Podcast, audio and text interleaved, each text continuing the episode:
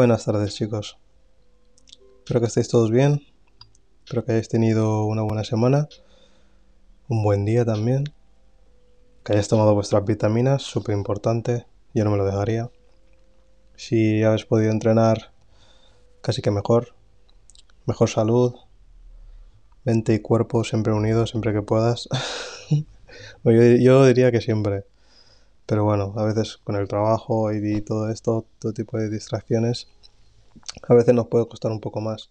Pero bueno, siempre estás centrados y no pasa nada, te puedes caer una, dos, tres, veinte veces si quieres. Lo más importante es volver a levantarse. vuelves a, esa rutina importante que te va a ayudar a progresar en tu vida y, y ayudarte a lograr todo lo que, lo que deseas que muchas veces lo que deseamos no concuerda con lo que nos merecemos también. Entonces hay que intentar eh, romper, romper esa brecha que hay entre lo que queremos y lo que realmente merecemos y hacer que esas dos cosas vayan juntas. Si hacemos eh, lo apropiado, eso va a ocurrir sin ningún problema. Pues nada, hoy os vengo a hablar eh, de NFTs, ya que participé en, en un evento hace, creo que ayer fue, o antes de ayer, no me acuerdo, Em, sobre estos tokens que no son fungibles. Entonces, me imagino que la mayoría de, de vosotros sabéis lo que es eh, un token. Un token, digamos que es como eh, divisa, eh, alguna, forma de dinero, de, transacción, ¿no? De, divisa, pero en este caso no lo es porque es digital y serían más criptomonedas, digamos. Hay un montón. Eh, de criptomonedas. Ahora mismo tienes Doge, tienes... Eh, ¿Cómo se llama este? El típico que todo el mundo, el Bitcoin de toda la vida. Y están saliendo un montón. Ahora, a saber cómo, cómo, cómo va a funcionar eso. No, tengo ni idea. Ah, más que nada porque es que no sabes realmente cuándo puede llegar a explotar esa burbuja, si es que explota. Em, ya como sabéis, igual que en Wall Street, eh, todo es especulación y hay gente que invierte dinero, eh, sumas bastante grandes de dinero. Si cuando, vamos, si retiran todo eso o lo mueven a, digamos, a otros, otros stocks o lo que sea, eh, los que van a sufrir son la gente que ha invertido menos dinero. Entonces es, es, un, es un poco raro, pero voy a olvidar ese tema y vamos a ir directamente a lo que son los NFTs de momento. Y bueno, que son fungibles, o sea, no son fungibles, ¿vale? Eso, quiere decir que no se pueden intercambiar por, por otra, otra, pieza, o sea, otra pieza idéntica. Em, eso quiere decir que si tú, por ejemplo, te compras una camiseta, imagínate en Zara, por ejemplo, eh, esa camiseta sí que es fungible, más que nada porque hay un montón eh, de camisetas idénticas a esa. Los no fungibles eh, son, digamos, por ejemplo, mira, un cuadro como la Mona Lisa, por ejemplo, no puedes intercambiarlo por otra, solo hay una. O sea, no se puede intercambiar. Eh, pues e, eso es lo que están intentando pues, pues hacer con este nuevo movimiento ¿no? que está viendo eh, de los eh, NFTs. Em, y token, pues eso, que simplemente por transacción de, divisas electrónicas, digamos, em, no rastreables, porque bueno, de eso se, se, encargaban los bancos, por ejemplo, con las divisas normales, con con el billete, con el dinero o transferencias, digamos, eh, con tarjeta de débito o crédito. Eh, en, este caso son tokens eh, y estos no se pueden rastrear porque están controlados básicamente por todos los participantes ¿no? en este juego especulativo, no sé, de, de, dinero, la que participa gente. y eso, esa es la gran diferencia. Y eso puede ser cualquier cosa, puede ser una foto, em, puede ser música, eh, ya sea en vídeo o audio, eh, arte, obviamente, todo lo que es contenido digital eh, artístico o incluso fotografías también de, de, piezas artísticas o cosas que puedas crear por 3D. Y vídeos también, memes, de todo. Bueno, todo esto entra en la categoría, digamos, em, de NFTs. Luego seguro que irán entrando muchísimas más cosas. Eh, aparte de eso, teniendo en cuenta la realidad virtual y... Mm, ¿Cómo se llama? Sí, realidad, sí, eh, no, AR, que era, eh, no, realidad aumentada, y sí, la realidad virtual o como se llame. El otro también. Entonces esto lo que está creando básicamente es otra manera de entender eh, aquello que poseemos, ¿no? Em, y que no hace falta eh, tener cosas físicas así como tal para, para que tengan un valor em, mm, sí, un, sí, un valor eh, sustancial ¿no? en lo que es la sociedad al final lo que damos valor es no solo porque una persona le dé valor, sino porque todos llegamos en acuerdo a que eso tiene valor. Por ejemplo, eh, se pone a hablar de metales preciosos, que para mí, la verdad, no, me, no tengo ningún atractivo, son pura decoración, pero bueno, hay unas que valen más que otras. A lo mejor son más difíciles de extraer y todo esto. Pero bueno, que al final todos hemos llegado a la conclusión de que el, oro vale tanto y, así, de demanda, oferta y demanda. Básicamente, si nadie quisiera el oro por cualquier motivo ahora mismo, eh, su valor sería básicamente cero. Sería como una piedra cualquiera, vaya. Eh, pues eso, están intentando básicamente transferir esa idea a todo lo que es contenido eh, digital, ¿vale? Ya que estamos monetizando toda la realidad, estamos explotando todo lo que podemos, tanto personas como el medio ambiente también, em, pues ahora falta pues este mundo que todavía no se ha explorado al 100%, donde hay muchas posibilidades. Lo único que no me, no me gusta demasiado, ¿no? De, este nuevo eh, movimiento, ¿no? Esta novedad, eh, bueno, que todos estábamos esperando, porque es como ya está, estás cansado de lo normal, hay que buscar otras alternativas, digamos, a, lo que damos valor, ¿eh? ¿no? A, cómo podemos hacer dinero, no sé. Y lo que no me gusta es eso, que tiene mucho bombo detrás. O sea, y casi que me parece humo, vaya. Eh, porque lo ves en todos lados. Ahora mismo NFTs es como lo nuevo y, casi que la gente desesperada es la primera que, se lanza a este tipo de cosas, ¿no? Sin tampoco comprender bien cómo funciona. Bueno, tengo un amigo aquí eh, de la India, por ejemplo, que sí que, bueno, compró un NFT, mm, dejándome flipado, vaya, esto es un señor de, creo que tendrá casi 50 años, 45 o 50 a lo mejor, eh, por ahí y bueno, me estaban hablando de lo complicado que era eh, realmente eh, conseguir un NFT que tuviera valor, digamos. Que no solo venga a hacer la transacción y ya está, tiene que ver con movidas de petróleo, no sé qué me dijo, no, o sea, no tengo ni idea, no sé si me estará mintiendo o no, pero yo mismo, o sea, por mi intuición, supuse igual que, que no sería algo tan fácil. Además, como siempre, la gente llega tarde a todo. O sea, si hubieses estado en el momento en el que se fundó, por ejemplo, Twitter y, y tuviese la suerte, digamos, de comprar acciones en, en, Twitter o Facebook o lo que sea, eh, serías millonario de la risa y no, y no usarías ni, ni, Facebook ni Twitter, porque no te interesa, vaya.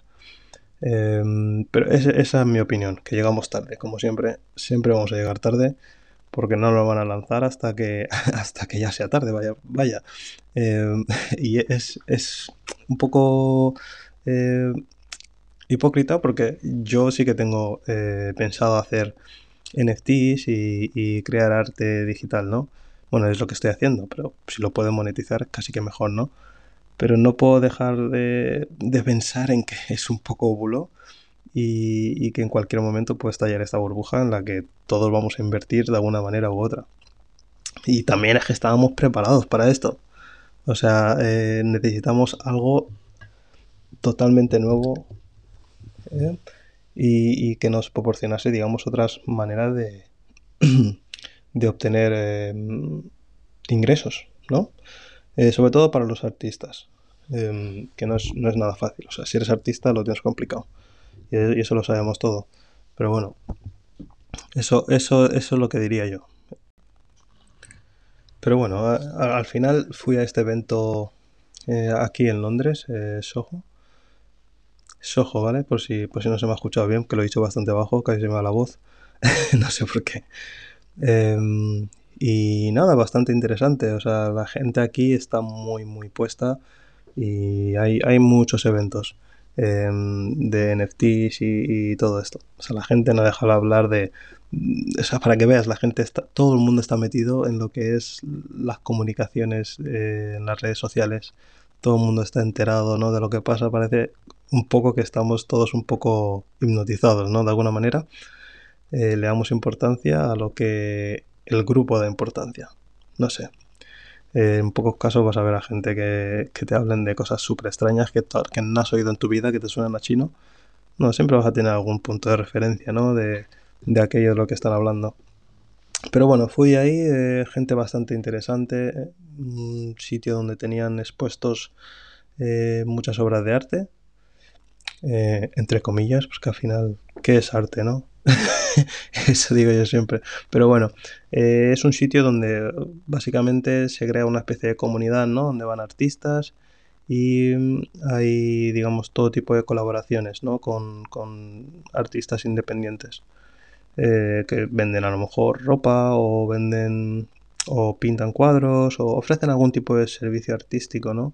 Eh, monetizable y ese centro no esa tienda o, como lo queráis llamar eh, ofrece pues digamos la posibilidad de que alguien pueda exponer ahí sus, sus obras trabajos o productos y es la hostia, porque en cuanto entré, lo que me impactó lo primero es que la gente estaba muy dispuesta ¿no? a, conocer a otra gente, muchas miradas, eh, gente que te habla, que bueno, gente que no conoces de nada, obviamente, pero aquí lo que es el networking es, algo que se lleva muchísimo y la gente no, no va a esperar ni dos, tres segundos antes de pedirte el Instagram o, ver qué estás haciendo, de qué vas, porque te preguntan, ¿tú qué haces? pues hago esto, lo otro o lo que sea. No te preguntan de qué trabajas, porque eso a, nadie le importa. A la gente le importa qué, qué, estás haciendo, qué estás creando, ¿no? Y la verdad que me pareció un sitio bastante productivo, ¿no? Y positivo y donde puedes hacer contactos serios, ¿no? Para al menos lo que quiero hacer yo. Pero bueno, eh, hasta ahí. Luego, pues tenían una sección para pintar en la que la gente eh, que fuese artista podía pues pintar, básicamente, con lienzo, con... parece que era óleo, no me acuerdo. Pero bueno, fue la primera vez que pintaba realmente. o sea, en ese tipo de, de superficie y con ese tipo de herramientas, ¿no? Pero bueno, hay una primera vez para todo. Em, pero la cuestión, o sea, yo no tenía pensado pintar ni mucho menos, pero me animaron, me dijo, ah, venga, pinta, joder, si, si tú, joder, eres artista, venga, dale. y yo pensando por dentro, diciéndome, como la puta, digo, yo no, o sea, nunca he pintado un cuadro, vaya. ¿Sabes? Y esta que, bueno, notas la presión, ¿no? Y yo siempre tengo la parte de mí que, que aunque no quiera hacer algo, em, lo voy a acabar haciendo. Eh, y más si me da pavor o, o, si no tengo confianza, ¿no? Tengo que, tengo que obligarme a hacer ese tipo de cosas y, y así hice, obviamente. Y, el que me conoce sabe que soy así. Em, entonces, me puse pues a pintar básicamente. lo gracioso de todo em, es que yo cuando, cuando estoy súper concentrado, ¿vale? Cuando, estoy, cuando el cerebro está trabajando al máximo, ¿vale? Em, bueno, daros cuenta que había bastante gente detrás mía, había como a lo mejor 70 personas mirando qué coño ibas a pintar, ¿vale? y nunca me había visto puesto en esta situación, entonces es como una especie de, locura mental, ¿no? Estás, estás viviendo el momento mientras estás aterrorizado, ¿no? De, o sea, del momento. Dices, coño, voy a pintar, voy a hacer una mierda. Y yo fui el único, creo que, de los que estuvieron pintando que fue lo suficientemente valiente como para pintar em, figuras u objetos reconocibles, fácilmente reconocibles. Eh, la mayoría de la gente pintaba cosas eh, abstractas, bueno, menos un tío que estaba a mi lado, que estaba, se puso a pintar a una especie de, de samurai, tía, pelirroja, algo así, no tengo ni idea. Em, pero sí, eh, pero la mayoría de la gente pintaba cosas bastante abstractas así, ¿no? De colores y tal y cual que la verdad para mí no complejidad no tiene ninguna. O sea, es escoger los colores que te gusten y, y ponte a, a, ¿cómo se llama? A dar pinceladas. Pero bueno, eh, ya poniéndonos en situación, ¿no? De, cómo estaba la cosa, ¿vale? Em, yo, cuando, o sea, cuando estoy, pues eso, eh, es que no sé si es estresado o, o, súper concentrado, en plan máxima atención, ¿no? Pues empiezo a sudar como un pollo, ¿vale? O sea, como un pollo literal. O sea, encima iba con sudadera, al final me acabé quitando la camiseta. Algunos que hayáis visto en Instagram, habéis visto una foto en la que salgo pintando, ya me quité la sudadera porque me estaba dando un calor de locura. Imagínate que esto era una especie de, antro em, amplio, pero había muchísima gente. El calor era, pues eso, palpable, ¿no? Y, nada, eso, me vino uno, uno de mis amigos, eh, bueno, amigos, sí, sí puedo decir amigos, sí. Eh, amigos aquí, aquí en Londres y me trae pañuelos, creo que eran pañuelitos o así para secarme y tal. y dije, no, no quiero pañuelos, no pasa nada. Puedo, o sea, puedo sudarme la suda, o sea, tampoco pasa nada. y, no sé, no sé por qué, bueno, sí, sí, o sea, sí sé por qué lo hice, porque si, si me hubiese secado, eh, no sé, me hubiese dado la sensación, le hubiese dado la sensación, ¿no? Le hubiese transmitido que me preocupaba estar sudando, o sea, estar sudando, cuando realmente me, o sea, me da igual. Cuando, cuando estoy acelerado haciendo ejercicio, pues, pues sudo, es normal. solamente eh, lo que intenta hacer es eh, calmar el cuerpo, ¿no? En plan, bajar la temperatura, ¿no? Porque está, está elevado, por eso sudas, básicamente.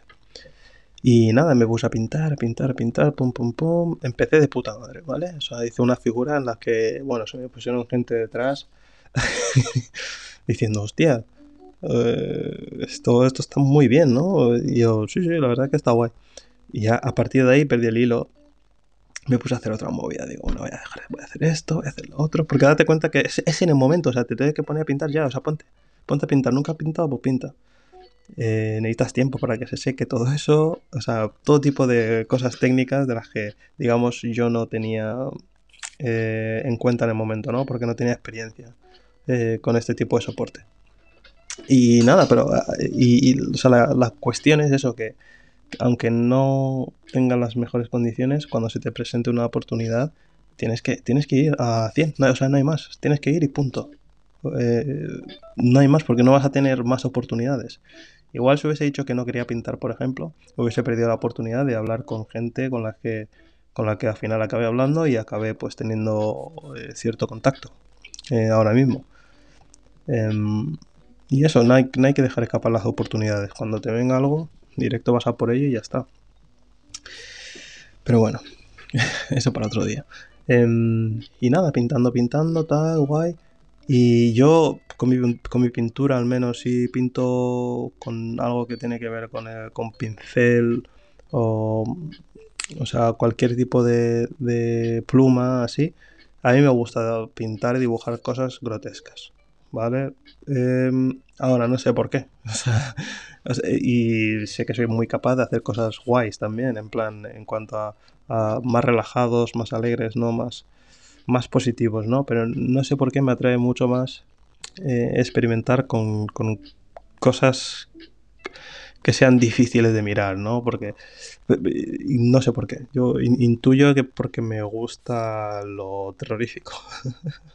no sé por qué me, o sea, no se me llama más la atención. O sea, prefiero ver una película de, terror o de acción que ver una de amor o de comedia, por ejemplo. Eh, yo soy así, por ejemplo. Pero bueno, esto no se traslada a mi, a mi, a mi vida real. O sea, no se traslada a mi vida real, ¿vale? O sea, me em, imagino que sí, ¿no? De alguna manera.